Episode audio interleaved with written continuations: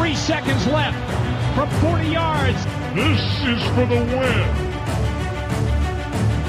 Timeout. Timeout was taken. Hallo und herzlich willkommen zu den ersten Icing the Kicker Honors. Wir stimmen euch heute mit einer Sonderfolge ein auf die NFL Honors und wir vergeben zusätzlich unsere ganz eigenen individuellen Icing the Kicker Awards. Am kommenden Donnerstag steigt in Phoenix, Arizona die größte Gala des Footballjahres mit allen NFL-Größen, mit weiterer Prominenz aus Film und Fernsehen und mit Kelly Clarkson als Host. Eure Kelly Clarkson heute, das bin ich. Mein Name ist Michael. ich übernehme heute für Kutsche, weil der hat, glaube ich, keinen Anzug gefunden, der schön genug ist für diese Preisverleihung. Wir sind ja nämlich heute schick unterwegs, haben uns alle schick gemacht zu diesem besonderen Anlass. Ich sehe in zwei perfekt frisierte Gesichter mit modischen Glanzlichtern, die Serge Gnabry den Neid ins Gesicht treiben würden. Ähm, ich guck mal hier runter in äh, mein Fenster zu einem gewagten, grasgrünen Smoking. Es ist, glaube ich, eine Bienenstockfrisur, die er sich hat machen lassen. Unser Detti. Detti, wie lange hast du gebraucht in der Maske für diese Frisur? Ähm, drei Minuten. Das ist Out of Bed Style. Und ich habe auch einen, einen Seahawks Retro Schlafanzug an heute. Sieht man im Podcast schlecht, aber ich freue mich. Ich freue mir, wird Schuhan sagen. Für mich, für mich ist es ein grasgrüner Smoking weiterhin ähm, und nicht weniger schick. Äh, ich würde sagen, es ist ein äh, figurbetonter Einteiler, äh, Regenbogenfarben, würde ich schätzen. Frische Dreadlocks dazu, sieht man leider nicht unter der Cap. Jan ist dabei. Servus, Jan. Servus Michi, jetzt hast du ja den Leuten alles verraten. Ähm, roter Teppich, Gala. Ich habe mich natürlich auch für einen Hut entschieden. Äh, sieht man leider nicht. Ähm, Hutgesicht. Ich freue mich auf die Awards und bin gespannt, ob wir auf einen Nenner kommen oder ob wir uns gleich ähm, bei den verschiedenen Kategorien ein bisschen zoffen werden. Ja, der Hut verdeckt zwar bisschen die schönen neuen Dreadlocks, aber ansonsten äh, freue ich mich, dass ihr heute be beide dabei seid. Wie angekündigt, äh, haben wir uns ein paar Kategorien einfallen lassen, die es bei der Zeremonie am Donnerstag nicht geben wird. Das gesamte Redaktionsteam von Eisen Kicker hat abgestimmt und wir werden euch die Gewinner heute präsentieren. Davor wollen wir euch aber auch noch einen kleinen Ausblick geben auf die echten NFL Honors am Donnerstag und mal schauen, wer sind die Favoriten, wer wird unserer Meinung nach gewinnen und wo könnte es Überraschungen geben. Wir werden jetzt nicht jede einzelne Kategorie durchgehen, aber die wichtigsten und ich würde sagen, wir fangen an mit der wichtigsten, oder? Vielleicht auch diese Saison die unspannendste, wir werden es gleich sehen. Mhm der Most Valuable Player der abgelaufenen Regular Season, der MVP. Nominiert sind fünf Spieler, Josh Allen von den Bills, Joe Burrow von den Bengals, Jalen Hurts von den Eagles, Justin Jefferson als einziger Nicht-Quarterback von den Vikings und Patrick Mahomes von den Chiefs. Daddy, ist es überhaupt eine Diskussion wert dieses Jahr? Nein, it is not. Ich hatte vor der, vor der Saison, haben wir auch unsere Predictions abgegeben zum Super Bowl. Da habe ich übrigens die Rams drin gehabt. Ich auch. ja. Und als MVP hatte ich Joe Burrow.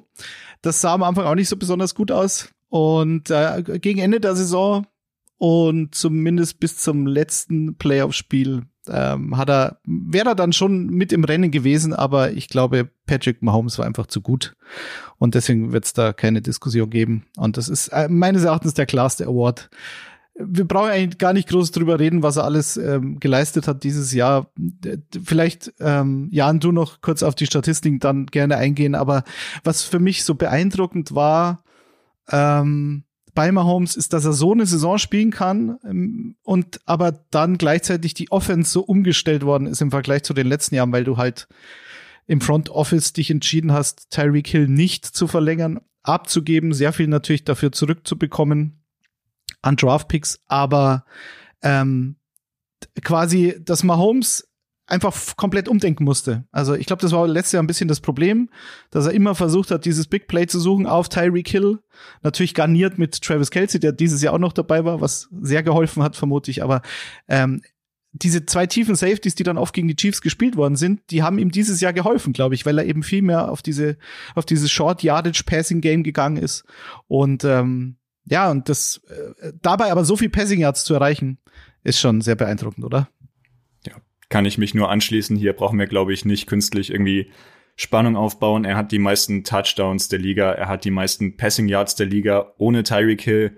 Ähm, Jefferson als Wide Receiver, sagt er selbst, hat nur Außenseiterchancen. Die anderen Quarterbacks haben alle kleinere Makel in der Saison gehabt. Ähm, Allen mit seinen Interceptions, Hurts war zwischenzeitlich verletzt. Burrow hinten raus erst stärker geworden, aber ich glaube, da führt kein Weg an Patrick Mahomes dabei. Also ich habe ihn auch bei mir ganz oben auf der MVP-Liste, dass er seinen zweiten Award nach 2018, glaube ich, es ist halt interessant, weil wir jetzt gerade in den letzten Tagen über Tom Brady und seinen äh, hoffentlich finalen Rücktritt gesprochen haben. Also wenn Mahomes so weitermacht, der, der hat jetzt sein äh, fünftes AFC Title Game gehabt mit 27. In der fünften Saison. In der fünften Saison. Und Peyton Manning als Beispiel hat mit 27 sein erstes Playoff-Spiel gewonnen. Ähm, also wenn Mahomes so weitermacht und letztlich sind nur die Titel entscheidend, weil Tom Brady hatte nur in Anführungszeichen drei MVPs gewonnen in seiner Karriere. Da waren dann Rogers und eben Peyton Manning noch vor ihm mit vier und fünf jeweils. Also das kann er einholen und ich, ja, wieso sollte Patrick Mahomes nicht spielen, bis er zumindest 40 ist und dann, glaube ich, sieht's ganz gut aus, dass er vielleicht sogar Brady überholen kann.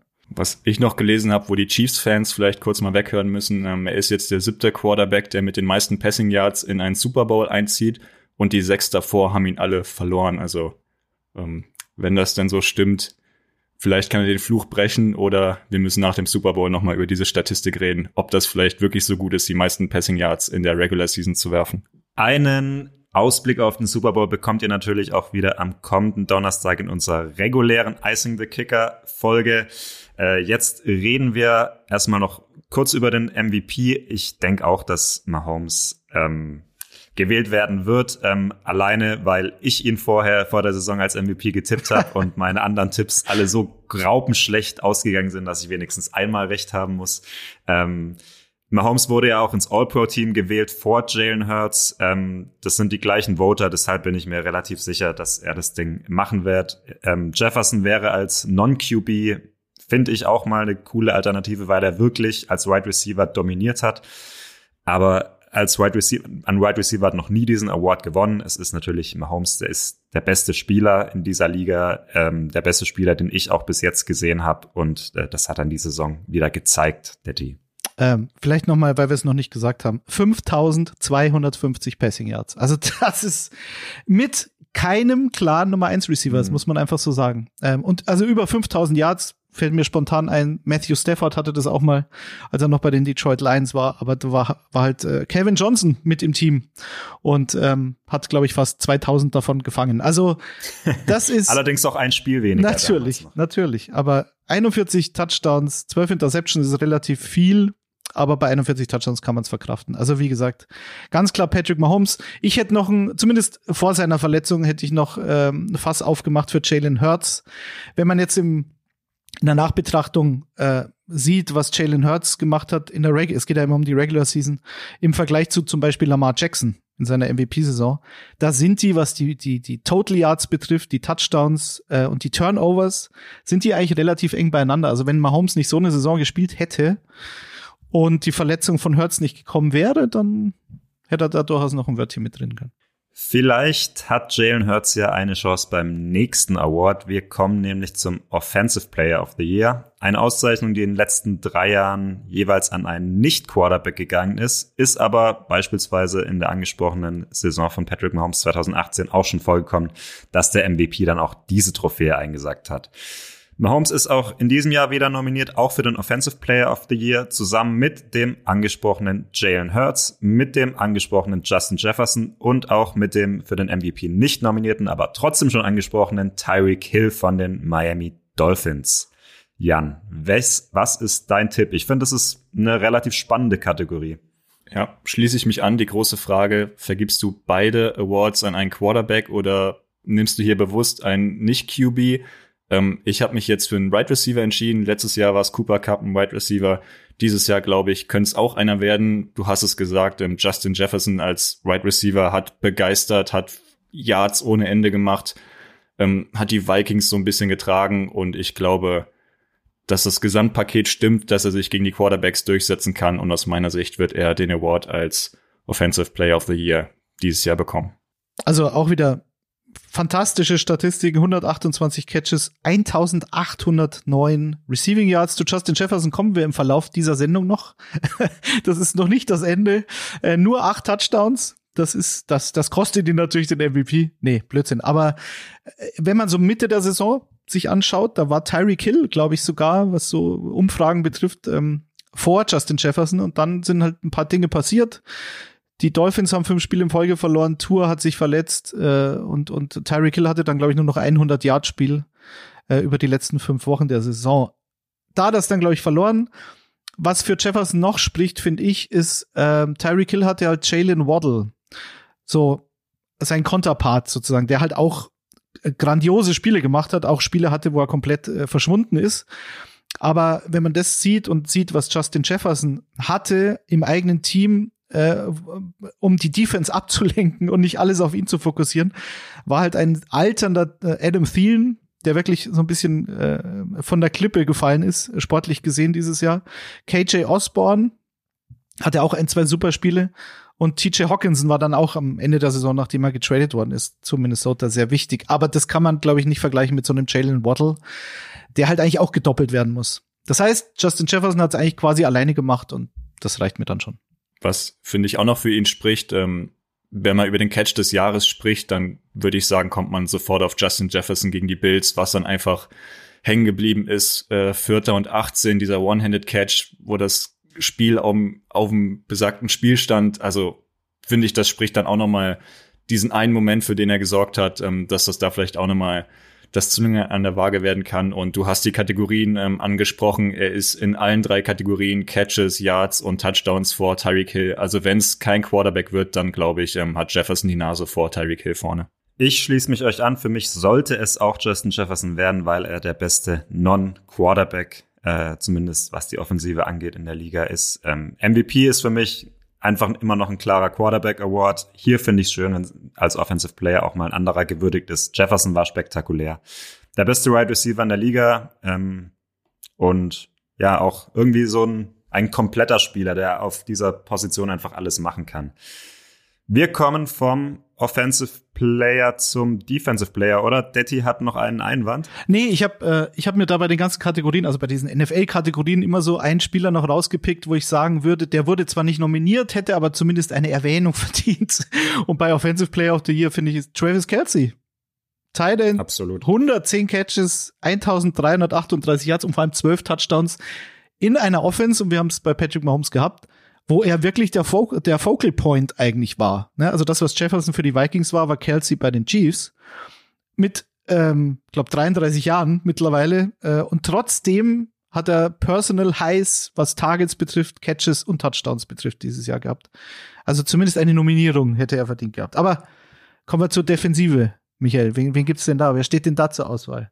Da wird es auf jeden Fall eine Premiere geben, so viel kann ich schon mal spoilern. Äh, denn Aaron Donald ist nicht in der Verlosung dieses Mal, hat ja dreimal gewonnen. Auch TJ Watt, der Vorjahressieger, ist nicht dabei. Äh, dafür stehen in der Endauswahl hier nur drei Spieler. Nick Bosa von den 49ers, Chris Jones von den Kansas City Chiefs und Micah Parsons von den Dallas Cowboys. Wer macht's denn, Jan? Für mich da generell auch wieder die spannende Frage, wie viel darf der Erfolg des Teams Einfluss auf die persönlichen Awards nehmen?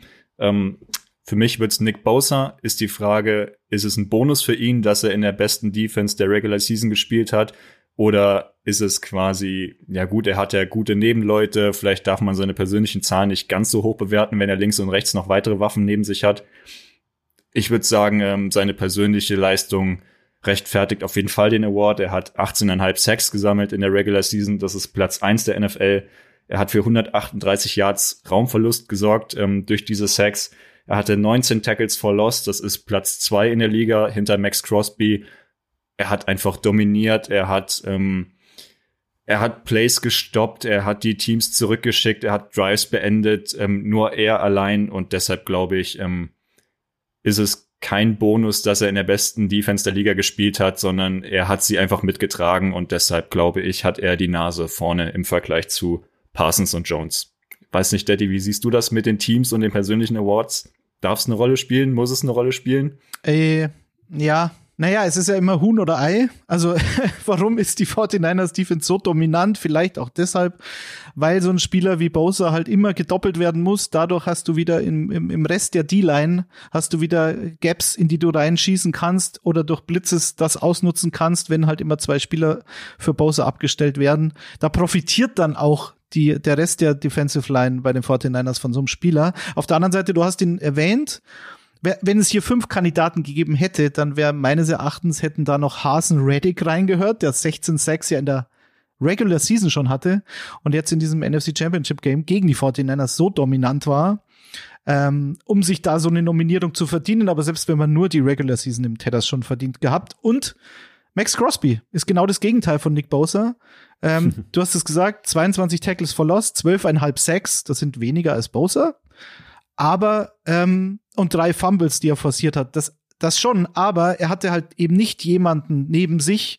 Chandler Jones hätte es werden sollen, war aber, glaube ich, in den ersten 10, 11 Spielen komplett unsichtbar. Kam danach noch so ein bisschen auf, aber ähm, ja, was, was wertet man höher?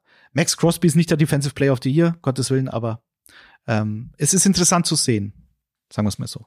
Ich finde, wir haben noch nicht genug über Chris Jones gesprochen an ja, dieser Stelle. Natürlich. Ich finde nämlich, also Bosa ist natürlich der Favorit auf diesen Award. Ähm, ich glaube auch, was die Buchmacher angeht. Aber ich finde, dass Chris Jones rein individuell gesehen, da sind wir wieder bei dem Punkt, Jan, den du angesprochen hast, vielleicht sogar noch beeindruckender performt hat als Nick Bosa.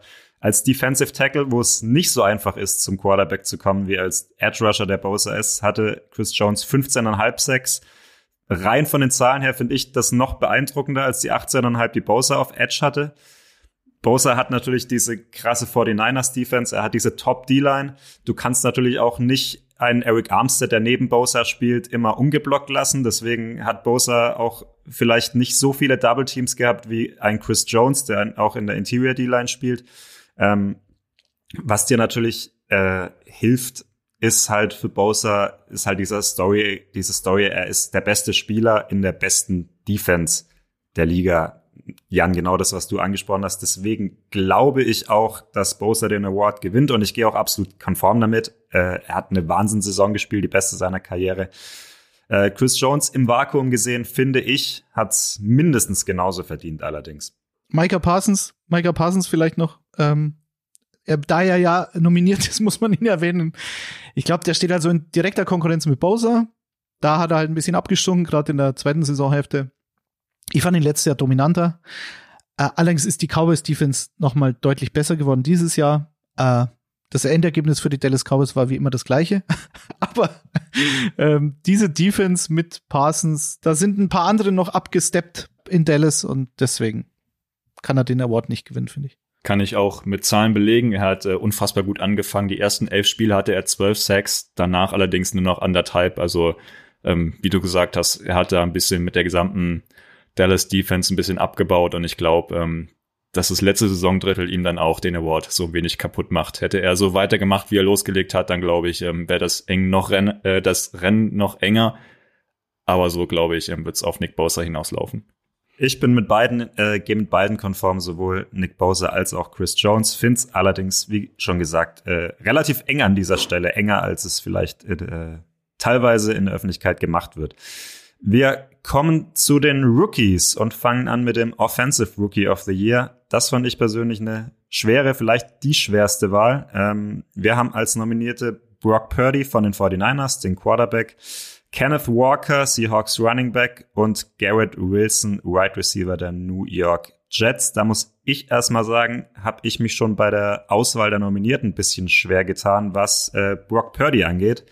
Natürlich hat er für einen Rookie sensationell gespielt, aber, und da finde ich dann die Auswahl ein bisschen inkonsistent, er hat halt nur sechs Spiele gemacht in der Regular Season, um die es ja geht. Fünf davon von Anfang an. Und dann haben wir auch von den New York Jets noch Brees Hall, Running Back, äh, der New York Jets, der hätte, denke ich, das Ding gewonnen, wenn er so weitergemacht hätte, wenn er sich nicht in Week 7 das Kreuzband gerissen hätte. Hat dementsprechend in der Regular Season sieben Spiele gemacht, eins mehr als Brock Purdy.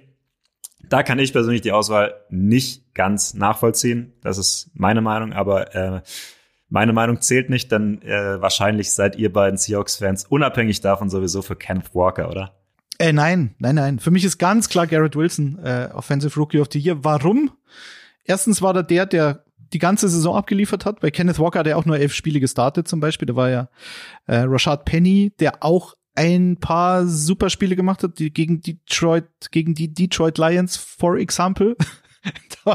also das Ergebnis aus, aus Sicht eines Seahawks Running Backs war dann oft gleich. Also wer ist besser, Penny oder Walker? Ich finde sogar, dass Penny vom, vom Running Style einfach noch direkter die, die Lücken sucht und, und dann äh, explodiert und Kenneth Walker mir ein bisschen zu viel rumgetanzt hat hinter der Line, immer diesen Outside Rush gesucht hat, das Big Play wollte.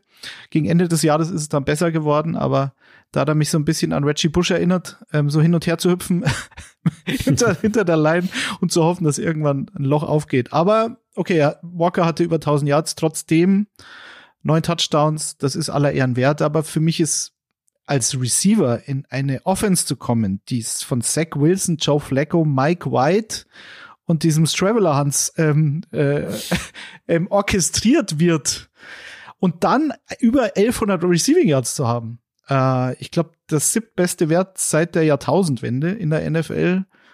Das reicht mir schon. Und halt solche Spieler wie Corey Davis, der ein Top 10 Draftpick war bei den Tennessee Titans vor ein paar Jahren. Elijah Moore, wo jeder davon ausgegangen ist, jetzt kommt dieses zweite Jahr, das berühmte, was bei einem Receiver ja oft hilft. Das dritte noch mehr, aber oft schon im zweiten. Völlig unsichtbar gewesen.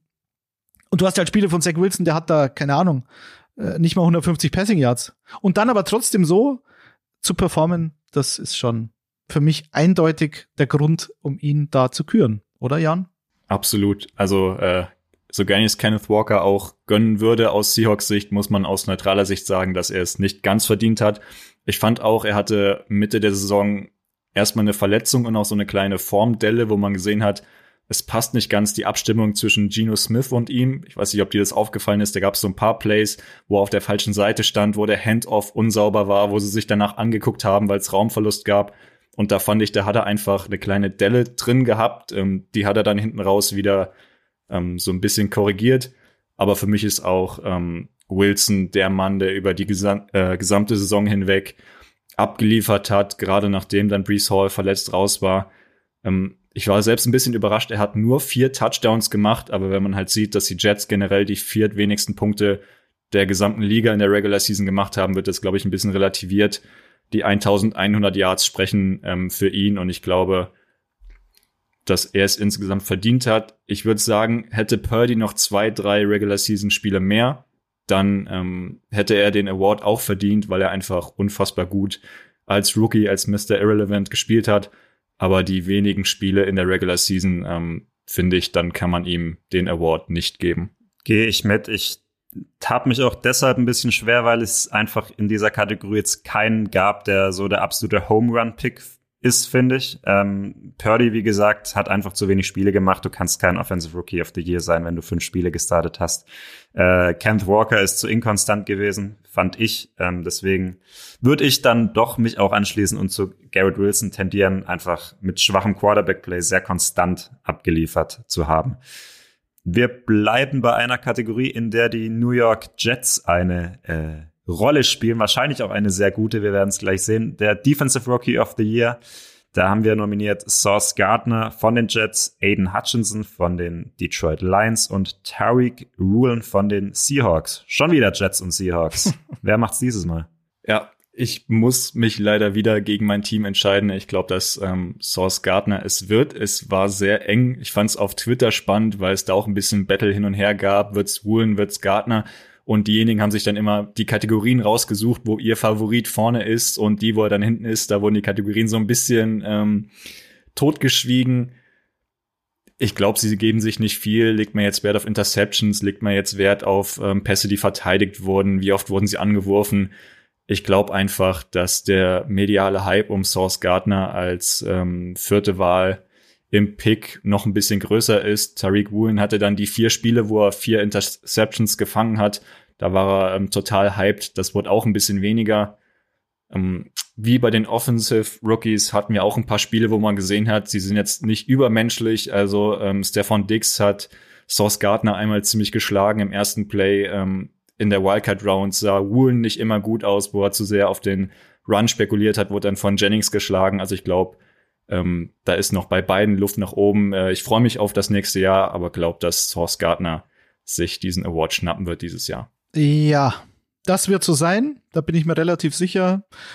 Ja, wenn du jetzt die Zahlen, Zahlen bei Cornerbacks ist immer schwierig, weil ähm, die Statistiken geben es dann normalerweise gar nicht her, wenn du nicht angeworfen wirst. So, also Richard Sherman, was genau. Passes deflect oder deflected Passes äh, angeht oder Interceptions angeht, hatte Sherman immer relativ viele in seiner Glanzzeit, wenn man bedenkt, dass er eben kaum angeworfen wurde. Und Tariq Woolen, ja klar, als Rookie wirst du angeworfen, gerade in den ersten Wochen, bis man dann merkt, hoppala, das ist keine gute Idee. Im Endeffekt hat er dann sechs Interceptions gehabt, die meisten in der Liga. Also nicht alleine, aber mit, mit die meisten in der Liga. Und äh, Gardner ist für mich mehr so der, jetzt schon der, dieser äh, Shutdown-Cornerback sozusagen. Das ist dieses System von Robert Sala, der ja in Seattle damals angefangen hat, dann bei den 49ers und dann jetzt als Head Coach. Das trägt sich ja durch die durch die Laufbahn von, von Sala durch und das ist schon genau das, was Sauce Gardner braucht, meines Erachtens. Ähm, und Woolen ist mehr so ein Playmaker. Also Woolen ist einer, der, der geht dann auch, der trifft die falsche Entscheidung, aber durch seine wahnsinnige Schnelligkeit, wenn man jetzt die Größe betrachtet, das ist ja ein Freak, äh, dann kommt er halt in Situationen, wo er eigentlich vorher den Fehler macht und dann aber wieder auf fünf bis zehn Yards das Ganze aufholen kann und dann noch einen, einen Pass äh, äh, abwehren kann oder halt sogar die Interception macht. Also beides sensationelle Rookies und äh, es wird Gardner werden. Wenn ich ihn noch vermisse, äh, das liegt halt an den Houston Texans vermutlich, aber Jalen Petrie, der Safety, absolut geile Saison gespielt. Brutaler Tackler. Also schaut euch mal die Highlights auf YouTube an von Jalen Petrie. Absoluter Wahnsinn. 147 Tackles für einen Rookie Safety. Fünf Interceptions. Also auf Platz zwei, logischerweise dann dementsprechend. Und ähm, ja, zum Beispiel gegen Chicago Bears hat er einen Sack, hat er zwei Picks gehabt. Oder schaut euch die Tackles gegen, gegen Derrick Henry an, wenn er halt so aus dem Backfield nach vorne schießt und Henry halt drei Köpfe größer ist und er ihn halt stoppen kann. So, also der ging natürlich jetzt ein bisschen unter. Äh, Hutchinson auch gut. Hast du, äh, würdest du äh, ein Vote für Hutchinson abgeben, Michael, oder der hat keine Chance vermutlich? Ich, Weil gegen die Packers sagen, hat er ja ganz gut gespielt, soweit ich, ich mich erinnern kann. Zumindest. Äh, kann ich mich gar nicht mehr, gar nicht mehr dran ja, erinnern ja. gerade. Ich, ich, auf die Gefahr hin, dass ich jetzt ausgebuht werde von allen Seiten. Für mich hat Hutchinson sogar noch mehr verdient als Tariq Woolen aber ähm, es ist für mich die klarste nach MVP der Entscheidung. Sauce Gardner war wahnsinnig. Der war nicht nur der beste Rookie Cornerback. Man kann einen Case machen, dass er einer der zwei, drei besten Cornerbacks in der ganzen Liga war sogar, finde ich. So gut war der. Das ist halt ein absoluter Shutdown-Corner. Das ist Tyreek Woolen noch nicht, meiner Meinung nach. Der ist halt, da ist es bei ihm eher so dieses äh, Marcus Peters, Trevon Dix Ding, der halt auch mal gambelt so ein bisschen, der natürlich die physischen Voraussetzungen total mitbringt. Reek the Freak, ne? Ähm, aber er ist gerade, was diese Agilität angeht und dieses, dieses Shutdown-Potenzial, was einfach so wichtig ist für eine Defense, da ist Source Gardner wirklich äh, einer der besten jetzt schon und für mich ist es überhaupt keine Frage, dass er diesen Award gewinnen wird. Aber Tariq the Freak, äh, Reek the Freak ist ja auch so nett. Das allein deswegen sollte so, ja, Ich kenne ja. den doch, das ist doch mein Spezi. Das war also noch mal eine kurze Anekdote meines Lebens, als dann die die Seahawks da in München gespielt haben, da war ich ja an derselben der Straße und habe mir dann diese PK angeschaut, dann gehe ich raus, denke mir, okay, jetzt ist alles gesagt, dann äh, ist aber Tyler Lockett fertig, dann war sie sowieso zu Ende und dann gehen wir so raus und dann waren halt noch paar Spieler da. Unter anderem Tariq Woolen, der, glaube ich, mit Dazone ein Interview gemacht hat im ersten Stock. Die PK war unten. Ähm, und kommt so raus. Und ich denke, ja, vielleicht habe ich ein Foto bekommen. Und dann war der so nett. So ein netter junger Mann. Auch drei Köpfe größer als ich, aber also nee, Metcalf war drei Köpfe größer, aber Woolen ist auch ein ziemlicher Kühlschrank. Und allein deswegen hat er es doch schon verdient, weil er mit mir so ein nettes Foto aber, gemacht hat. Finde ich. Aber wenn du sagst, Tyreek Woolen ist nett, dafür kann Aiden Hutchinson halt gut singen, ne? ja, ja, das muss ja, man ja. auch berücksichtigen. Muss man auch berücksichtigen, ja klar. Nein, aber, Und so ist Gardner äh, ist bestimmt also, auch nett. Bin mir ganz sicher. Nee, der ist nicht nett. Der hat so einen komischen äh, Käsehut aufgesetzt, nachdem sie die Packers oh. besiegt, besiegt haben. Aber äh, nein, also Tyreek Woolen fand ich sogar, ähm, der ist ja, wir sind, standen ja am Spielertunnel beim äh, vor der Seahawks-Kabine beim Münchenspiel und Tyreek Woolen fand ich äh, physisch fast noch eindrucksvoller als DK Metcalf. Mhm. Und das äh, hätte ich nicht für möglich gehalten, dass es äh, Spieler gibt, die so sind. Ja. Trotzdem wird es Source Gardner werden, da bin ich mir sehr sicher. Verdient hätten es allerdings alle drei, muss man auch mal klar sagen. Sehr starke äh, Defensive Rookie Klasse. Wir, wir gehen jetzt mal weg von den Spielern, kommen zur letzten äh, Kategorie, die wir hier euch noch vorstellen wollen, der echten NFL Honors, bevor es zu den Icing the Kicker Honors geht. Der Coach of the Year, da gibt's beziehungsweise gab es gleich fünf Nominierte und zwar Brian Dable von den Giants, äh, Sean McDermott von den Bills, Doug Peterson von den Jaguars, Kyle Shanahan von den 49ers und Nick Sirianni von den Eagles, wobei wir jetzt äh, verschiedene Meldungen gelesen haben, dass McDermott und Sirianni schon raus sind. Auf der offiziellen äh, Seite der NFL Honors stehen beide noch. Ähm, wir können es jetzt für euch nicht ganz verifizieren wollen, aber, auch aber nicht natürlich journalistisch, falsifizieren. aber auch nicht falsifizieren wollen, dann natürlich journalistisch transparent bleiben. Offiziell stehen beide noch auf der Liste drauf. Aber sie werden es nicht, da sind wir uns einig. Wahrscheinlich nicht. Sollte es denn einer von beiden werden, Jan? Ich hatte tatsächlich ähm, Siriani noch so im erweiterten Feld. Wenn man sich alle fünf anguckt, würde ich sagen, gibt es zwei ähm, Kategorien für die Trainer. Du hast einmal drei Trainer, die wahnsinnig viel Potenzial in ihrem Kader hatten, ähm, mit den Bills, mit den 49ers und mit den Eagles, ähm, wo es an den Trainern lag, dieses Potenzial auch wirklich auf den Platz zu bringen, äh, ihre Stärken nochmal auf ein neues Level zu heben. Und dann hast du mit Doug Peterson ähm, und Dable so zwei, wo der Kader jetzt am Papier nicht die allerstärksten waren, ähm, wo es beide Trainer aber geschafft haben, ähm, das Maximum rauszuholen und dieses schlummernde Potenzial vielleicht ein bisschen auf die Straße zu bringen. Teilweise sogar auch überperformt, hätte ich gesagt, wenn man sich gerade ähm, Dable mit den Giants anschaut, die mit 7 zu 2 gestartet sind, wo sich alle ein bisschen die Augen gerieben haben, ähm, wo das denn plötzlich herkommt, was so nicht zu erwarten war. Wir hatten öfters mal die Right Receiver, dass da keiner wirklich ähm, herausgestochen hat. Und das ist für mich die Frage, was wird da mehr belohnt? Ähm, die Trainer, die eh schon mit einem super Team zusammenarbeiten und das dann wirklich an die Spitze der Liga führen können oder vielleicht ein Trainer, der jetzt in den Playoffs nicht ganz so weit gekommen ist, aber dafür halt ähm, das Team zu den Bestleistungen getrieben hat, dass sie überperformen ähm, ich habe mich für äh, Dable entschieden von den Giants. Gerade auch auf den ähm, auf die Wildcard Round nochmal geblickt, wie sie die Vikings geschlagen haben, fand ich sehr beeindruckend. Ich glaube nicht, dass es wird, aber man darf ja auch hier seine persönlichen Favoriten einfach mal raushauen. Ähm, ich würde es ihm gönnen, weil ich fand, ich habe es so nicht kommen sehen, ähm, dass sie in den Playoffs sind, dass sie die Wildcard Round überstehen. Von daher Respekt an das Jahr von. Brian. Also Dable und und äh, Doug Peterson sind für mich wirklich vergleichbar, weil sie beide wirklich, wirklich schlechte Teams übernommen haben, die seit Jahren keinen Erfolg mehr hatten, also sprich, die Division zu gewinnen oder in die Playoffs einzuziehen.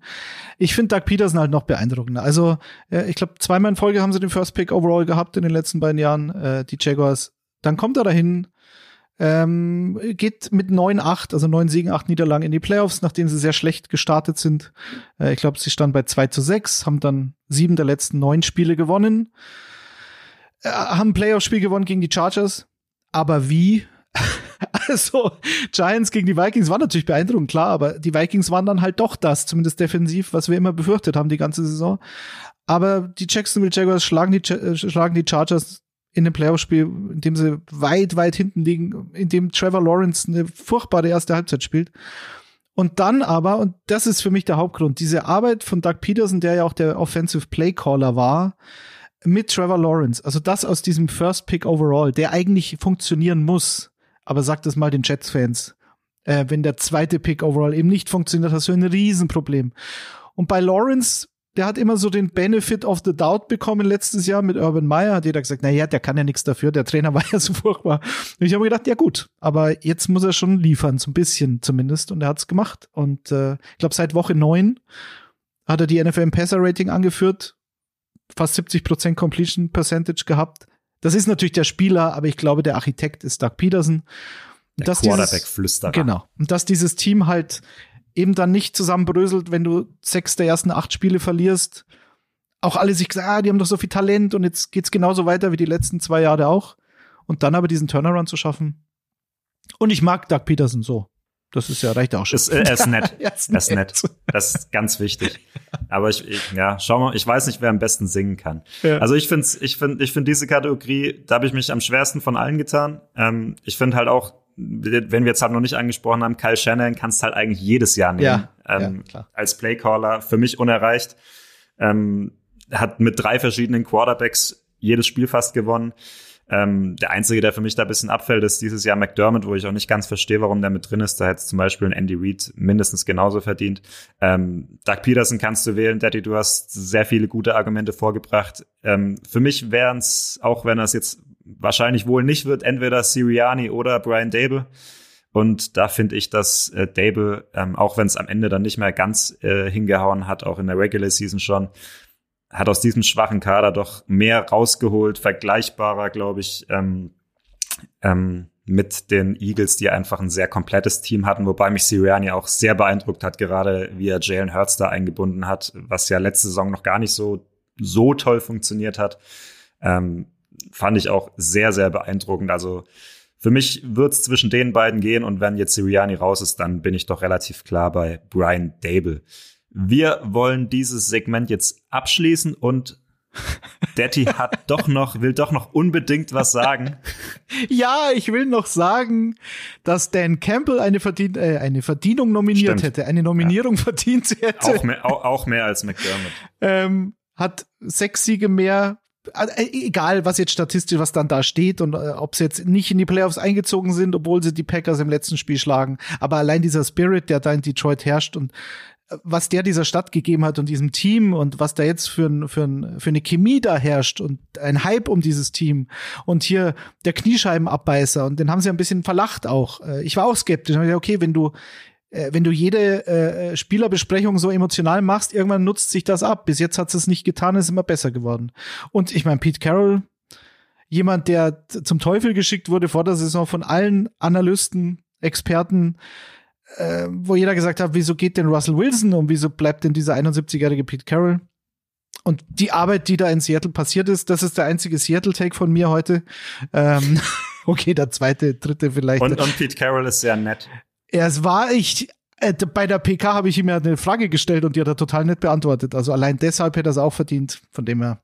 Äh, man muss ihn zumindest erwähnen, Pete Carroll, weil es sehr unwahrscheinlich war, dass diese Saison so läuft für ihn und die Seahawks ich glaube, dass wir zumindest Dan Campbell nächstes Jahr zumindest auf der nominierten Liste sehen ja. werden, wenn ja. die Detroit Lions in die Playoffs kommen. Wir wollen jetzt feierlich überleiten. Der grasgrüne Smoking lacht mich schon an, der Tee. Ja, ja. Zu unseren Icing the Kicker Honors 2023. Wir haben nochmal sieben Kategorien uns selbst ausgedacht, von denen wir sechs in der Icing the Kicker Redaktion gewählt haben und die letzte werden wir einfach spontan, weil wir so gut drauf sind, aus dem Bauch heraus machen. Wir freuen uns aber auch schon mal auf euren Input. Äh, schreibt der Footballerei oder dem Kicker gern auf Social Media oder schreibt eine Mail.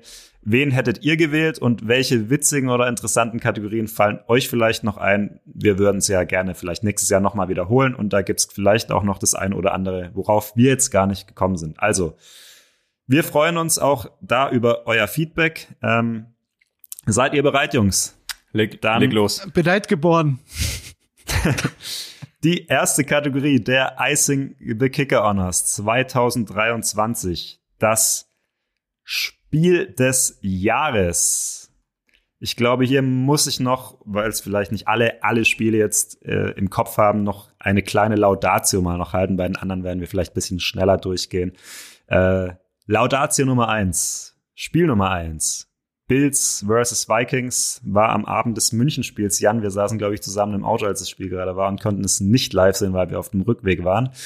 Ähm, da lagen die Vikings schon kurz vor Ende des dritten Quarters noch mit 10 zu 27 hinten. Spiel war eigentlich verloren. Die Bills fummeln am Ende an der Goal-Line, hatten dann auch schon wieder fast gewonnen.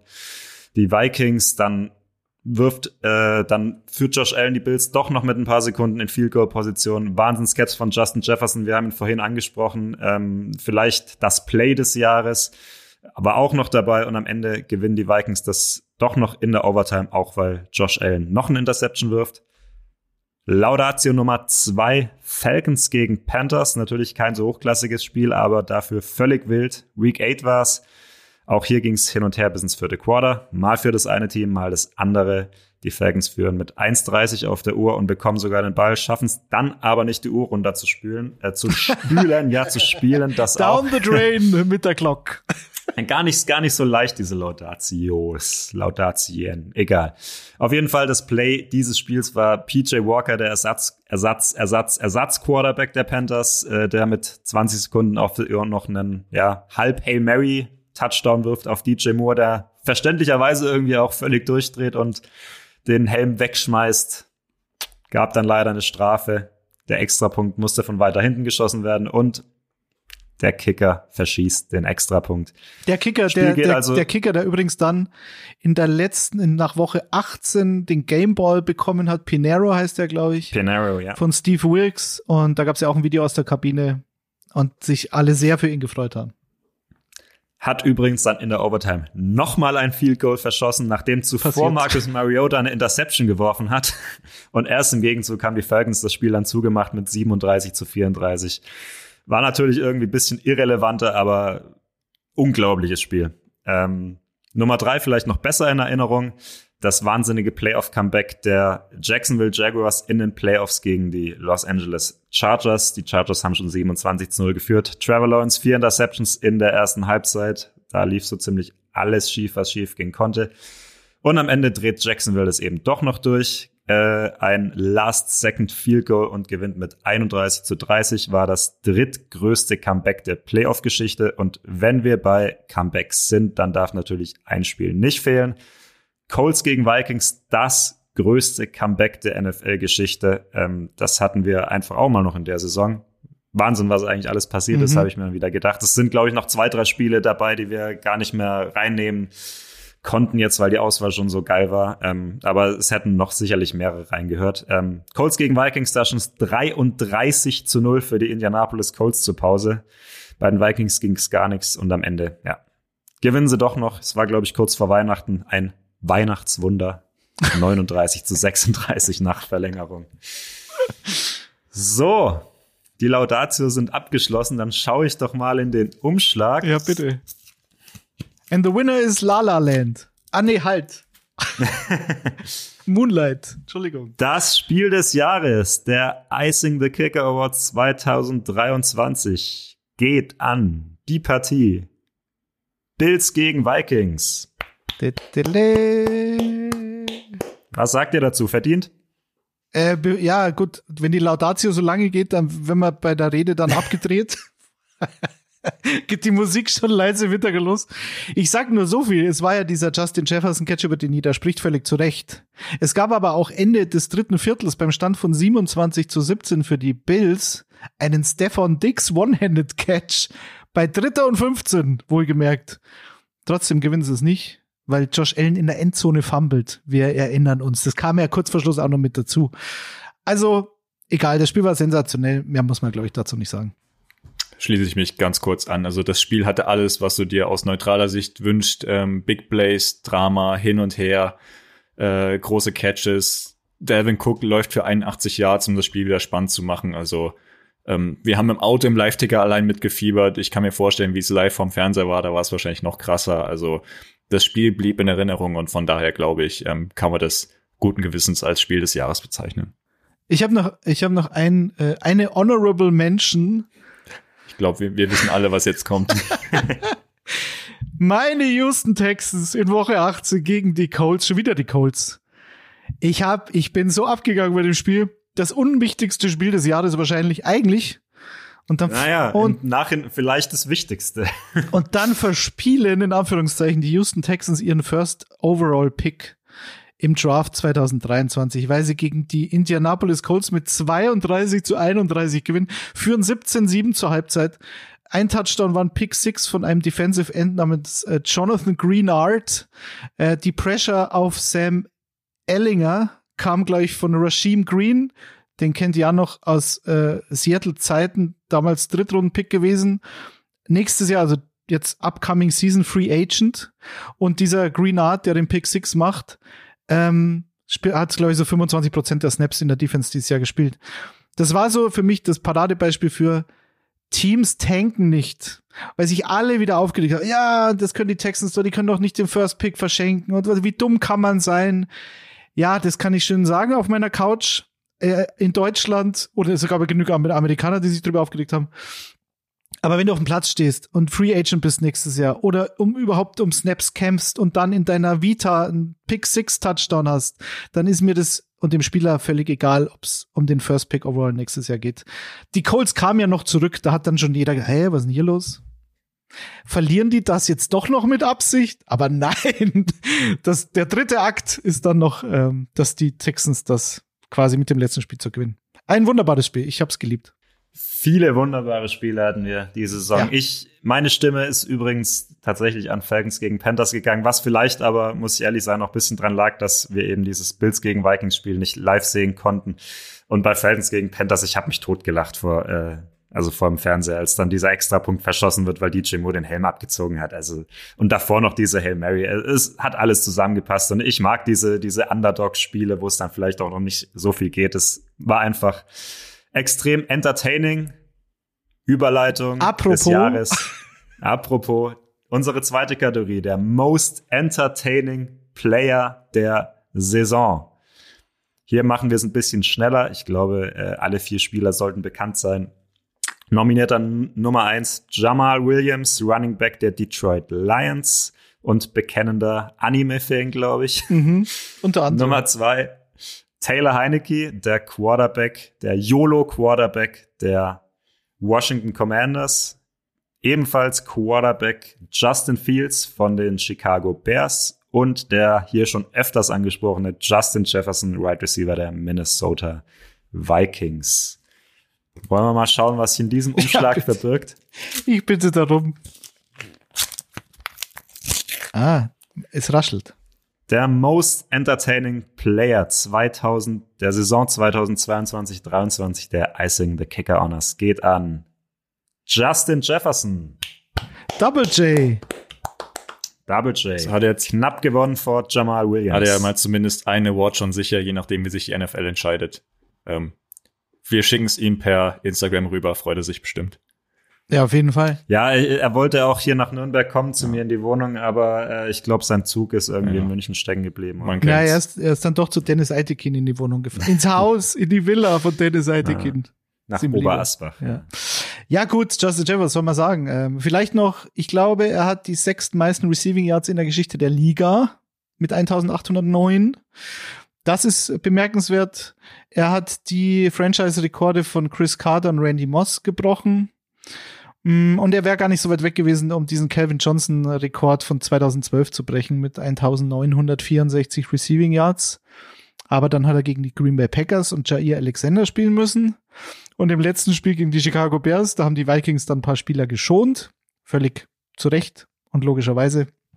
Aber er hat noch den Michael Thomas ähm, Rekord gebrochen für die meisten Catches in den ersten drei Jahren einer NFL-Karriere. Was soll man sagen. Michael, übrigens. Ja, schön, schön, schön, dass, wir, dass du die, die Packers hier doch noch in ja, die Honors ich, mit eingebracht hast. Natürlich, die spielen die Seahawks hier keine Rolle mitspielen einfach. dürfen natürlich die Packers auch mal kurz auch erwähnt bisschen, werden. Ja. Auch, auch ein bisschen äh, zurecht ja, auf jeden keine Fall. Rolle. Aber, wobei Jair Alexander in dieser Kategorie auch äh, einer gewesen ja, wäre. super Interview. Zumindest, zumindest in den Top Ten, glaube ich, gelandet ja. wäre. Äh, und Justin Jefferson, da stimmt natürlich auch bisschen so dieses, äh, der Swag stimmt, glaube ich, bei ihm, was ja auch ganz wichtig ist. Der Gritty Dance, äh, wie er auch bisschen dann die Gegenspieler mal verarscht. Ähm, und natürlich die, die sportliche Leistung, über die einfach erhaben ist. Er ist, er ist, glaube ich, Jefferson ist keine Diva. Bis jetzt, glaube ich. Also noch, meine. Noch nicht. Ja. Das war Antonio Brown in dem Alter auch noch das nicht. Das stimmt übrigens. natürlich, da hast recht.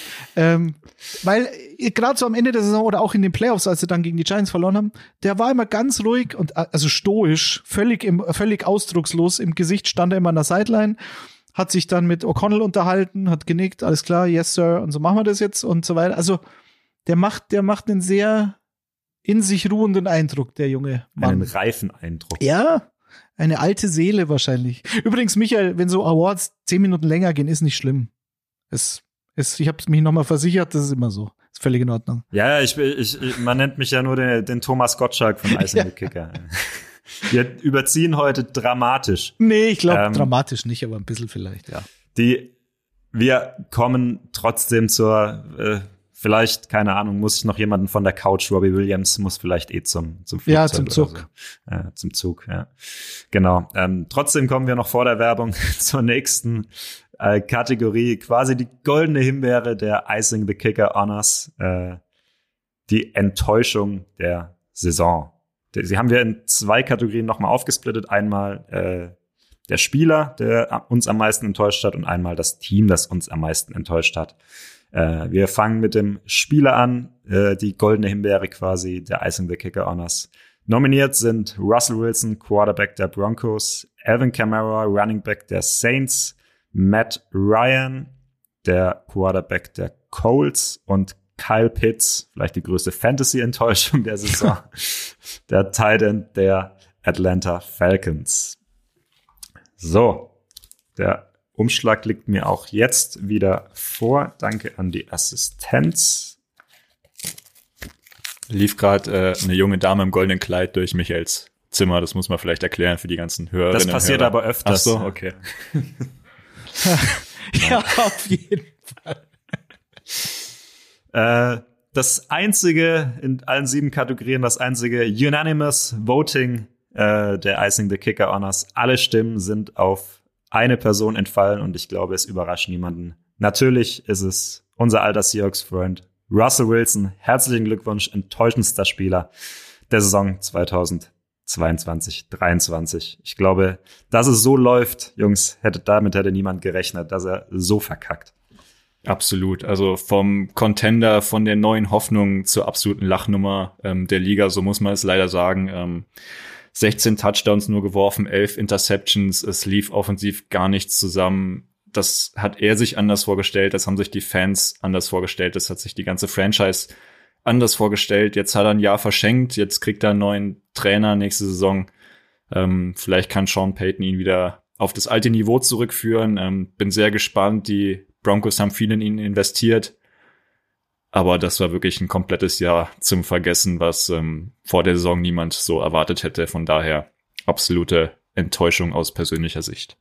Ja, ich ich habe es auch immer noch nicht verstanden. Also, das ist mit diesem Receiving Core, natürlich waren da Spieler verletzt, Sutton war verletzt, äh, äh war Judy nicht, Judy Tim war auch Patrick, verletzt. Tim Patrick hat gar nicht gespielt. Tim Patrick hat nicht gespielt, genau.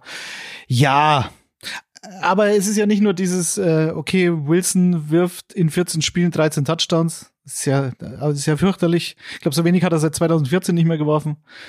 Ähm, die, die Broncos stehen dann teilweise bei 3 zu 10, verlieren in Woche 16 51 zu 14 gegen die Rams. Also das war, glaube ich, ein Tiefpunkt, der seit Jahren nicht so tief war. Bei, immer tieferer Tiefpunkt, wird der Rudi sagen, aber also so schlimm habe ich die Broncos echt seit Jahren nicht mehr gesehen und äh, weil eben diese Qualität, die theoretische Qualität auf dem Platz und das, was dann da passiert ist, überhaupt nicht zusammengefunden hat und ja, jetzt schauen wir mal, wie es weitergeht mit Sean Payton, aber es muss funktionieren. Das ist völlig alternativlos. Russell Wilson kostet so viel Geld, das kann nicht sein, dass das wieder so läuft. Aber so schlecht wie dieses Jahr kann es auch nicht mehr laufen. Geht gar nicht.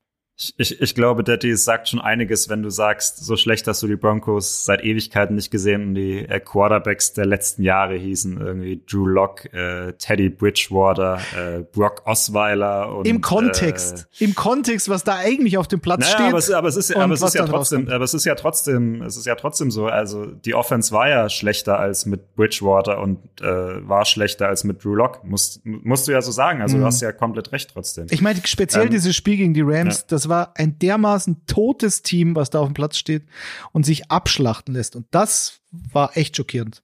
Aber gut, danach aus war Hackett eh weg. Also von dem her, das hat ja Konsequenzen. Und genau aus diesem Grund sind die Denver Broncos auch nominiert in unserer nächsten Kategorie der Enttäuschung der Saison. Zusammen mit den Los Angeles Rams, den Indianapolis Colts und da sind sie doch noch, die Green Bay Packers. Jawohl. Die haben sogar Stimmen bekommen. In, in einer Kategorie doch nominiert. Ich glaube, sie haben sogar Stimmen bekommen. Schauen wir mal, ob es genug waren. Die Teamenttäuschung der Saison bei den Icing the Kicker Honors geht an die Los Angeles Rams. Herzlichen Glückwunsch nach LA. Stark. Toll gemacht. Ja, hochverdient. Sogar die Broncos geschlagen. Naja, gut, was willst du sagen? Als Super Bowl-Sieger so eine Saison zu spielen, ist, ist natürlich fürchterlich. Am Anfang, die ersten sieben Wochen, da gab es ja dann eine Bye-Week, also standen bei 3-3. Dann kam Woche 8 gegen die 49ers, dann werden sie 31-14 weggeschossen. Gegen den Divisionsrivalen, da war dann auch klar, dass es in der Division wahrscheinlich ähm, eng wird. Ja, und dann haben sie halt sechs Spiele in Folge verloren. Und Matthew Stafford Cooper verloren. Cup dann auch noch. Cooper Cup eh schon. Aaron Donald hat nicht mehr gespielt. Also hatte auch kein, weiß nicht, ob er keinen Bock mehr hatte. Also er hat, es war dann auch relativ schnell klar. Der macht kein Spiel mehr nach Thanksgiving. So. Und dann stehst du halt da mit Sean McVay und du denkst dir, was ist denn da passiert? Ähm, vielleicht, Jan, dein Eindruck von den Rams? Weil ein paar positive Dinge gibt's noch, die hebe ich mir für, für den Schluss auf dann, ja. Also ich habe vor der Saison gedacht, ähm, OBJ ist weg, Von Miller ist weg. Das haben sie aber mit auf dem Papier zumindest mit Allen Robinson und äh, Bobby Wagner ganz gut aufgefangen. Und ich habe Mhm. vor allen Dingen mit Sean McVay in der Seitenlinie gedacht, ähm, es gibt immer so einen gewissen Super Bowl Hangover, aber dass sie den halt nach drei, vier Spielen vielleicht abschütteln und dann ähm, doch noch in die Spur finden, dass sie die NFC West dann auf dem letzten Platz beenden, das habe ich null so kommen sehen. Klar waren dann auch die Verletzungen ein Thema, wenn der Cooper Cup wegbricht. Aber auch Matt Stafford hat einfach schon vorher keine gute Saison gespielt und ähm, das war doch wirklich äh, ein Super Bowl Hangover, der deutlich zu lang gedauert hat. Ich glaube, sie haben nur auf dem vorletzten Platz die NFC West abgeschlossen, weil die Cardinals noch dahinter lagen. Ähm, Die hätten auch eine Nominierung verdient. Ja, Die gut. hätten auch eine Nominierung verdient gehabt, auf jeden Fall. Allerdings natürlich auch hier durch die äh, Verletzung von Kyler Murray auch äh, stark gehandicapt. Bei den Rams muss man natürlich sagen, auch sehr viel durch Verletzungen geschehen. Deswegen hätte es auch für mich äh, zum Beispiel die Coles, die glaube ich aber gar keine Stimme bekommen hat, hätten es verdient gehabt, die ich auch auf jeden Fall in den Playoffs gesehen hätte mit Matt Ryan, die finde ich auch sehr underperformed haben und auch grauenhaft aussahen, wirklich die ganze Saison äh, lang. Aber meine Stimme ist auch an die Rams gegangen. Einfach, Detti, wir hatten sie beide in den Super Bowl getippt und Ja. äh, sie enden halt, wo sie geendet sind. Allein aufgrund dieser persönlichen Enttäuschung haben sie es sehr, sehr verdient. Weil die lassen uns ja und ganz. keiner von denen ist nett. Ich kann, nein, ich kenne keinen netten Ram. Und die allein, die lassen uns ja schlecht dastehen und das ist ja immer Ja, das, das, das, nicht das so. geht nicht. Also völlig zu Recht, aber es, Ja. es, sowas sehen wir nicht gern. Eine positive Sache noch, die Defense war dann schon okay. Gerade in den letzten sieben Spielen hatten sie zum Beispiel 13 Takeaways. Jalen Ramsey hatte die zweitmeisten Pass-Deflections der Liga. Hat auch zum Beispiel in Woche 18 gegen DK Metcalf hat sich rehabilitiert. Das Hinspiel hat er klar verloren in diesem Matchup. Und das Rückspiel hat er dann eigentlich klar gewonnen. Ich glaube, Metcalf hatte nur drei Catches. Und Cam Akers hatte über 100 Rushing Yards in den letzten drei Spielen. Das ist der erste Rams Running Back seit Todd Gurley 2015. Also immerhin. So ganz schwarz sieht's jetzt auch nicht aus. Mal sehen. Zur Information für euch. Wir werden euch, äh, wenn ihr jetzt natürlich nicht alles genau äh, verfolgen könnt, weil ihr äh, mit Justin Jefferson im Zug nach München sitzt oder so. Wir werden euch die Gewinner auch nochmal alle grafisch aufbereiten, beziehungsweise Jan äh, wird das tun oder hat das schon gemacht äh, für die Social Media Seite des Kicker. Ähm, vielleicht läuft's auch bei der Footballerei, weiß jetzt gar nicht. Äh, Ach, wir teilen ja, uns läuft. einfach. Jan- wir teilen Jan, uns das. Wir teilen So. alles, wir teilen alles.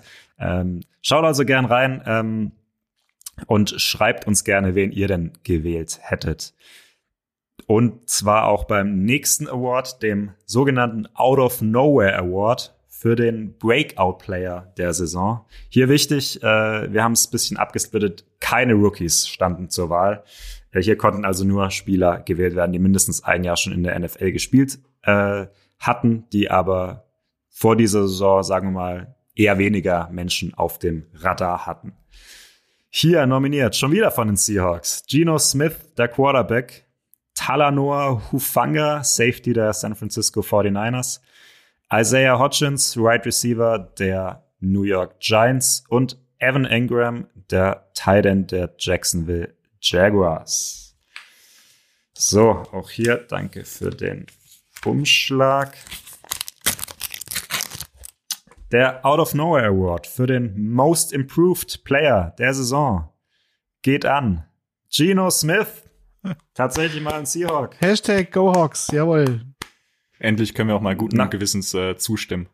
Ja, vor allem, was rede Na. ich vorher? Das wird mein einziger Seahawks-Take. Ich muss ja ständig, ich will ja gar nicht. Also ich bin ja da kein Fan davon, da immer seine Fanschaft in so Podcasts reinzubringen, aber jetzt, wenn die ständig nominiert werden, Michael, dann Ist, ist, ist er dann auch, also nachdem, nachdem wir jetzt vorhin diese Kategorie bei den echten NFL-Owners äh, äh, ausgelassen haben, ist er für euch auch der Favorit auf den Also gut, warum frage ich euch beide überhaupt? Aber ist er für euch auch der Favorit auf den Comeback Player of the Year? Also für mich auf jeden Fall. Ähm, die anderen zwei, die bei der NFL nominiert sind, äh, mit Barclay und mit McCaffrey kamen aus Verletzungen zurück. Da war bei beiden bekannt, wenn sie fit sind, sind sie absolute Topspieler, die schon vorher eine große Rolle in der Liga gespielt haben. Ähm, bei Gino ist es was komplett anderes. Der war weg vom Fenster, der war Backup. Dem hat es keiner vor der Saison zugetraut. Da waren auch vor der Saison die Stimmen laut, wieso er die Starting Position bekommt und nicht ähm, Luck. Von daher. Naja, eher die, die Frage auch meinerseits, wieso holst du dir nicht noch jemanden? Weil du kannst ja nicht mit Drew Lock und Gino Smith in die Oder Saison das, gehen. noch schlimmer. Das ist, are you kidding me? Aber ja, gut. Ja, aber selbst da war es, als dann nur die zwei da waren, ähm, gab es wirklich viele Stimmen, die gesagt haben, äh, es kann nicht schlimmer werden, dann, dann versuch's doch mit Luck. Von daher, Mhm. er hat diverse Franchise-Rekorde gebrochen. Er hat die Seahawks ähm, überraschend in die Playoffs geführt, was vor der Saison sich keiner erhofft hat oder keiner zu träumen gewagt hat. Ähm, aus meiner Sicht, ähm, ohne Fernbrille, hat er es auf jeden Fall verdient, wenn du es halt siehst. Ähm, bei ihm waren es keine Verletzungen, sondern er war halt einfach, ihm hat man das nicht zugetraut und er hat jetzt alle Lügen gestraft und er hat die ganzen äh, NFL-Kritiker noch nicht zurückgerufen, wie er immer in seinen Tweets äh, schreibt. Von daher, glaube ich, hat er sich das dieses Jahr verdient. Ja, er war halt brutal effizient, sehr akkurat. Also die, die, also die beste Accuracy, also Completion Percentage der ganzen Liga mit knapp 70 Prozent. Und das, also Geno Smith ist eigentlich so der Grund für mich, ein Hauptgrund, eben auch Pete Carroll da in diesen Coach des Jahres Award mit reinzunehmen. Natürlich mit Shane Waldron, dem Offensive Coordinator, logischerweise, aber Carroll war sich halt sicher, dass das funktionieren kann und hat es durchgezogen und dem war halt dann egal, was da die, die Öffentlichkeit zurecht denkt, weil Gino Smith ist ja schon seit 100 Jahren in der Liga und das letzte Mal Starter war, glaube ich, auch 2014 mit den Jets und hatte 13 Touchdowns, 13 Interceptions.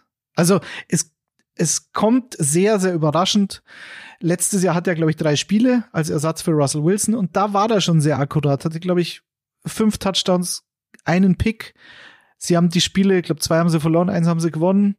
Okay, aber damit rechnen konnte trotzdem keiner. Und gerade diese tiefen Dinger, also er hatte, ähm, lass mich schauen, ich glaube, die Hälfte seiner Passing-Touchdowns waren bei Pässen über 20 Yards down the field. So, also der beste Deep Passer der Liga dann auch noch und hatte bei diesen Pässen halt auch nur zwei Interceptions.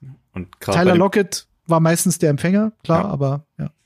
Das hätte ich jetzt auch gesagt, dass ähm, die Pässe auf Lockett, da hast du wirklich, äh, hättest du einen, einen schwarzen Balken drüber gemacht, du hättest nicht zwischen äh, Wilson und und Gino unterscheiden können. Also das ging quasi genauso perfekt weiter, wie es die letzten Jahre schon war. Lockett einfach äh, die Deep Balls überragend und ähm, mich hat er positiv überrascht und ich glaube den Rest aller neutralen Fans auch. Genug von den Seahawks. Zu Recht. Äh, nein, jetzt geht's, jetzt geht's endlich mal wieder nach, nach meiner Pfeife. Wir kommen nämlich zu meinem persönlichen Lieblings-Award, äh, der diesjährigen Icing the Kickers Award, äh, Honors. Wir kommen zum goldenen Brainfart des Jahres, zum größten What the fuck Moment. Warum macht der das jetzt eigentlich gerade? Ähm, hier auch noch mal kurze Laudatios. Nummer eins, den hatten wir allerdings schon angesprochen. DJ Moore für seinen Helmjubel nach äh, der gefangenen Hail Mary gegen die Atlanta Falcons. Ähm, nominierter Nummer zwei ist Jacoby Myers von den New England Patriots für seinen Lateral gegen die Las Vegas Raiders. Äh, zur Erinnerung nochmal, da stand es unentschieden und im letzten Play versuchen die Patriots mit Rückwärtspässen irgendwie einen Touchdown zu machen, aber Jacoby Myers wirft seinen Lateral genau in die Arme von Chandler Jones von den Raiders. Der rammt noch schön Mac Jones in den Boden und ja, am Ende gewinnen die Raiders. ihn, er schubst ihn auf den Boden. Also Rammen war das nicht. Das war ein kläglicher Tackle-Versuch von Mac Jones. mich, mich hätte er gerammt, aber Ja, Chandler Jones. ich bin auch nicht 30 ja. Kilo Natürlich. leichter. Das reicht Naja. nicht, glaube ich. Ähm, auf jeden Fall gewinnt stattdessen eben statt den Patriots gewinnen die Raiders. Auch wegen dieser Niederlage haben die Patriots, kann man sagen, am Ende sogar die Playoffs verpasst. Ihnen hat ein Sieg gefehlt. Ähm, nominierter Nummer drei und da sind wir dann doch noch mal kurz bei den Seahawks.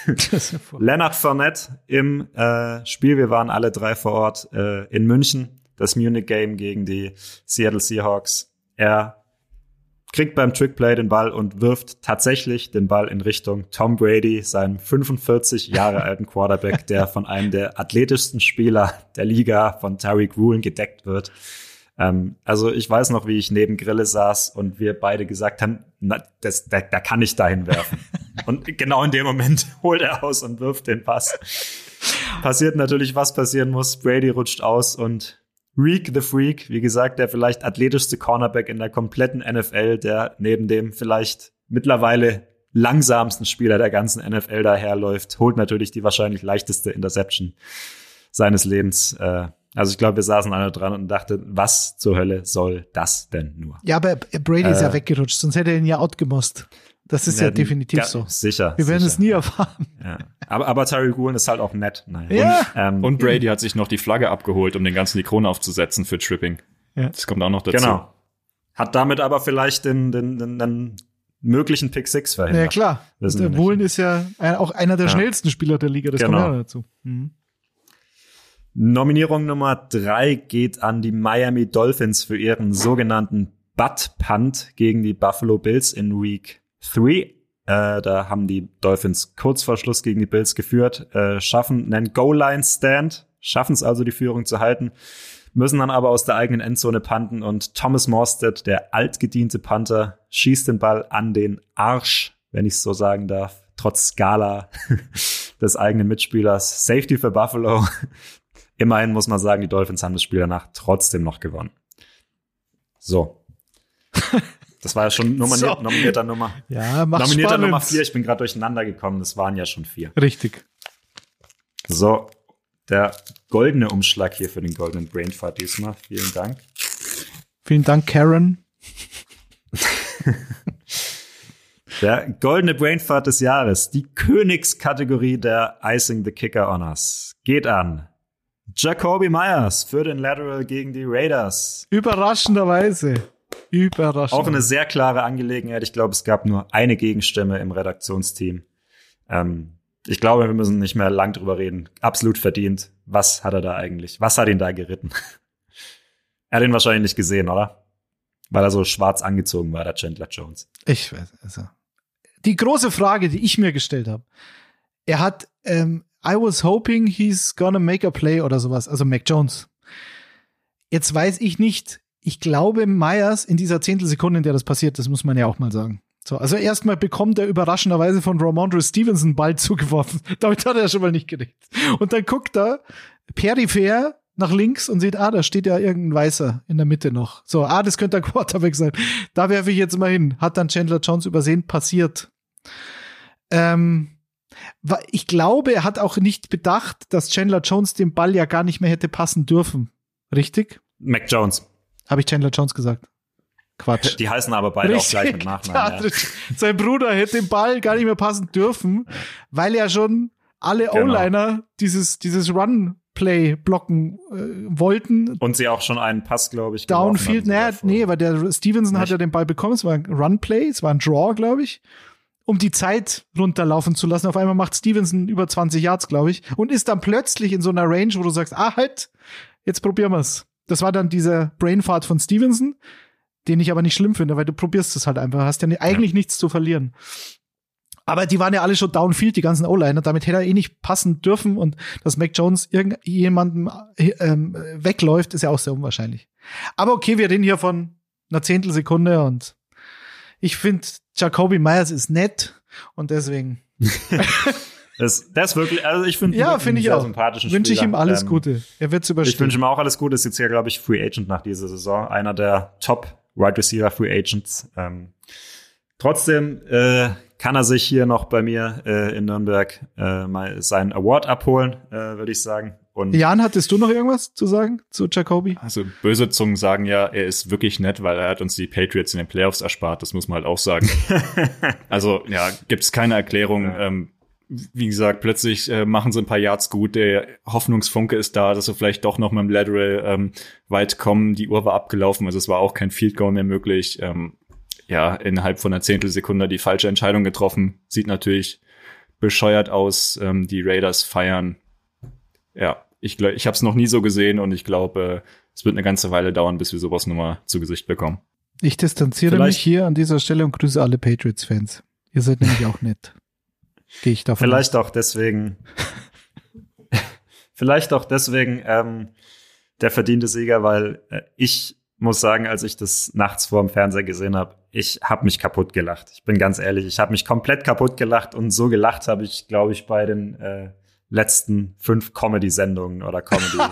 Überhaupt Shows nicht. in deinem äh, Leben hast du nie nicht. so gelacht wie Das vielleicht, das vielleicht schon, da gab es Gelegenheiten, aber also ich, ich weiß nicht, wann ich das letzte Mal mich so kaputt gelacht habe und das auf einem Footballfeld. Deswegen für mich ein verdienter Sieger der vorletzten Kategorie. Bevor wir zur letzten äh, Kategorie kommen, bei denen wir keine Nominierten hatten, weil es ein bisschen subjektiver ist. Wir kommen nämlich noch ein bisschen abseits des Feldes an den Bildschirm zu unserem Fantasy Football MVP der Saison. Wie gesagt, wir haben jetzt keine Abstimmung. Jeder hat ja immer seine eigenen Teams in verschiedenen Ligen. Jeder hat da seine persönlichen Favorites. Äh, weil wir natürlich auch verschiedene Teams hatten, haben wir jetzt keine äh, Nominierten zur Verfügung gestellt. Ähm, deswegen würde ich sagen, jeder von uns nennt ganz kurz seinen persönlichen Fantasy MVP der Saison. Detti, du als Fantasy Papst, würde ich sagen. Ja, geistlich, der Geistliche. Äh, Deiner ist auf jeden Fall J.K. Dobbins. Tippe ich jetzt mal, bin ich mal relativ sicher. Also meiner ist Ramondre Stevenson von den Patriots. Wir haben ihn gerade gehabt. Den habe ich tatsächlich gedraftet. Bei vielen war der ja sogar ein Waiver-Pickup. Ich habe ihn in der 14er Liga gedraftet, in der 14er Liga mit dem Kicker übrigens. Ähm, und die sehr kompetitiv war. Ich äh, habe dann im Viertelfinale gegen Thomas, dem Kicker-Redakteur, der auch schon zu Gast war, der Atlanta Falcons-Fan, Falcons-Fan, ähm, und war sehr, Grüße. war sehr skeptisch, ob das reicht. Und wir haben uns auch während des Spiels dann geschrieben, also während der frühen Spiele. Ähm, und Ramondre Stevenson hat gegen die Raiders im besagten Spiel trotz einer questionable, eines questionable Tags vor dem Spiel wegen der Knöchelverletzung, und es war höchst unklar, ob er spielen kann.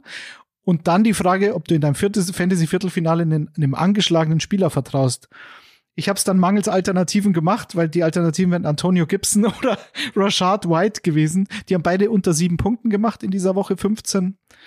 Und äh, Ramondre Stevens hatte 24,8. 19 Rushes, 172 Yards, ein Touchdown und dann natürlich ein Lateral, der im Fantasy Football aber egal ist. Und seitdem habe ich ihn im Herz. Am Ende war er, glaube ich, Running Back 10 im Fantasy, aber dafür, dass du ihn im Draft sehr spät bekommen hast oder er sogar ähm, Free Agent auf dem Waiver rumlag, hat er sich's verdient. Ramondre forever. Top. Vielen Dank dafür. Ähm, Ich habe mich auch für einen Running Back bei mir tatsächlich entschieden. Ich habe mich für Jamal Williams entschieden von den Detroit Lions. Wir hatten ihn heute auch schon das eine oder andere Mal. Ich hatte ihn vorher gar nicht so am Schirm. Ähm, ich hatte auch mit Michael schon öfters drüber gesprochen. Die Lions hatten einfach immer das Glück oder das Pech, genau an der Ein-Yard-Line gestoppt zu Amon werden. Ross St. Brown Ja. immer an der einen es, Jahrlinie es lief getackelt. wirklich immer. perfekt. Dann kam er immer rein. Ähm, sonst hatte Swift natürlich auch ähm, viele Plays, aber an der Ein-Yard-Linie, das war sein Territorium. Er hat 17 Touchdowns gemacht. Er hat im Schnitt dann mehr Punkte dadurch gemacht als meine zwei anderen Running Backs. Ähm, ich hatte noch Devin Cook und Aaron Jones. Die haben nicht so geliefert. Die waren sehr schwankend. Und ähm, ich glaube, ich hatte ihn als Raver Williams äh, relativ früh in der Saison mir geholt und er hat mir wirklich gute Dienste erwiesen, die ich so vorher nicht erwartet hätte. Und ähm, dadurch habe ich ihn ins Herz geschlossen, weil er auch abseits des Feldes ein sehr sympathisches Kerlchen ist, wenn man so seine Interviews sieht und so. Also ist jetzt tief in meinem Herzen drin. Jamal Williams. Weil er nett ist. sehr, sehr. Und ist sehr nett. Ja. Und trotz Jamal Williams, Jan, hat's in der internen Kicker-Redaktionsliga leider, leider, leider nicht ganz für den Weiß Sieg gar nicht, gegen, gegen irgendeine so Graupe da Ja. im Finale verloren. Das habe ich schon verdrängt. Ja, ich, ich muss aber auch dazu sagen, ich war ja ein bisschen ein, zumindest hier in unseren beiden, in der Icing the Kicker Liga und in der Kicker Redaktionsliga, ein Mann der Extreme. In der Icing Liga habe ich schön den letzten Platz gemacht. Wie gesagt, äh, unter anderem mit J.K. Dobbins, Javonte Williams und Cooper Cup. Also ich glaube, und Kyle Pitts. Ich glaube, vier von meinen fünften, fünf ersten Draftpicks sind auf Injured Reserve gelandet und dann war relativ früh alles vorbei. Immer Dafür sind die anderen schuld. Ja, das habe ich nicht gesagt. Ich Nein. habe einfach schlecht gedraftet. Nein. Dafür hat es in der reinen Kicker-internen Liga geklappt, äh, obwohl ich da eigentlich meiner Meinung nach äh, gar kein so sonderlich starkes Team hatte. Aber ich hatte halt meinen persönlichen Fantasy-MVP. Das mag langweilig sein, weil er für viele der MVP war. Austin Eckler, der hat mein mittelmäßiges Team auf seine Schultern genommen, wie ich früher meinen fetten Eastpack-Rucksack äh, auf dem Schulweg und hat's durchgeschleift, teilweise noch zusammen mit Tyreek Hill. Ähm, eigentlich habe ich es nur ihm zu verdanken, dass ich überhaupt in die Playoffs gekommen bin, ähm, so dass ich dann im Finale gegen Jan spielen durfte und dann hatte plötzlich Mike Evans drei Touchdowns und 200 Yards und Tom Brady auch noch mal vier Touchdowns insgesamt und dann war das Ding gewonnen am Ende. Äh, allerdings wäre ich da ohne Austin Eckler nie hingekommen. Ähm, mag bisschen langweilig sein, aber Austin Eckler ist mein Fantasy MVP und damit haben wir die letzte Kategorie unserer Icing the Kicker Honors bestritten. Äh, Jan, ich glaube, wir tauschen uns jetzt noch auf der Aftershow-Party bisschen weiter aus, wie dieses Fantasy-Finale verlaufen ist. Gehen noch bisschen was essen mit Karen am Buffet. Ähm, kippen uns vielleicht noch einen rein. Mal schauen. Ähm, und wir freuen uns, wenn ihr dann am nächsten Donnerstag wieder dabei seid, denn dann wieder mit einer ganz regulären, aber natürlich nicht ganz unbesonderen äh, Folge von Ice and the Kicker, nämlich der vor dem Super Bowl. Dann darf auch wieder Kutsche moderieren. Detti, wir beide werden wieder dabei sein und ich würde sagen, wir gucken da noch mal ganz intensiv auf den Super Bowl, oder? Wir schauen uns die Keys to the Win, äh, Keys to the Game, Keys for the Game, Keys for the Bowl. Key die individuellen Matchups, die schauen wir uns an. Oder so ähnlich. Die Key Matchups, schau mal an. Da haben wir uns, haben wir uns auf was geeinigt. Gut, äh, dann steht der Folgentitel ja schon, ja. müssen wir gar nicht mehr diskutieren. Genau. genau, Coach Schuhan wird auch dann dabei sein. Passend dazu wird uns dann auch auf die taktischen Finessen, die taktischen Feinheiten erklären können, auf die es ankommen wird. Das könnt ihr am Donnerstag dann hören. Äh, bis dahin findet ihr natürlich aber auch einiges an Content zum Super Bowl in der Footballerei-App und natürlich auch in der Kicker-App. Und man höre und staune am Montag auch im Kicker-Printheft am Kiosk eures Vertrauens. Da gibt's nämlich ausnahmsweise auch mal zwei Seiten im gedruckten Kicker zum Super Bowl mit Artikeln von Grille, der heute nicht dabei ist, und auch von meiner Wenigkeit. Es geht zum Beispiel um die Kelsey-Brüder und um Andy Reid. Also wenn ihr euch, wenn euch das interessiert, schaut gerne rein. Es lohnt sich. Schön, dass ihr mit uns zusammen die Icing the Kicker Honors bestritten habt. Schön, dass ihr beide dabei wart. Jan und Detti, vielen Dank für eure Zeit und für euer aufwendiges äh, Styling heute. Gern, gern, gern. Die, das Lob geht natürlich äh, gleichfalls zurück. Und an euch da draußen schreibt uns, wie gesagt, gerne, wie ihr gewählt hättet. Wir äh, freuen uns auf eure Vorschläge und äh, welche Kategorien ihr vielleicht noch gerne gesehen habt. Die können wir gerne nächstes Jahr mit reinbringen. Wir wünschen euch jetzt erstmal eine geile Super Bowl Woche. Genießt die Zeit. Ich würde sagen, ciao, bis Donnerstag. Ciao. Ade. Servus.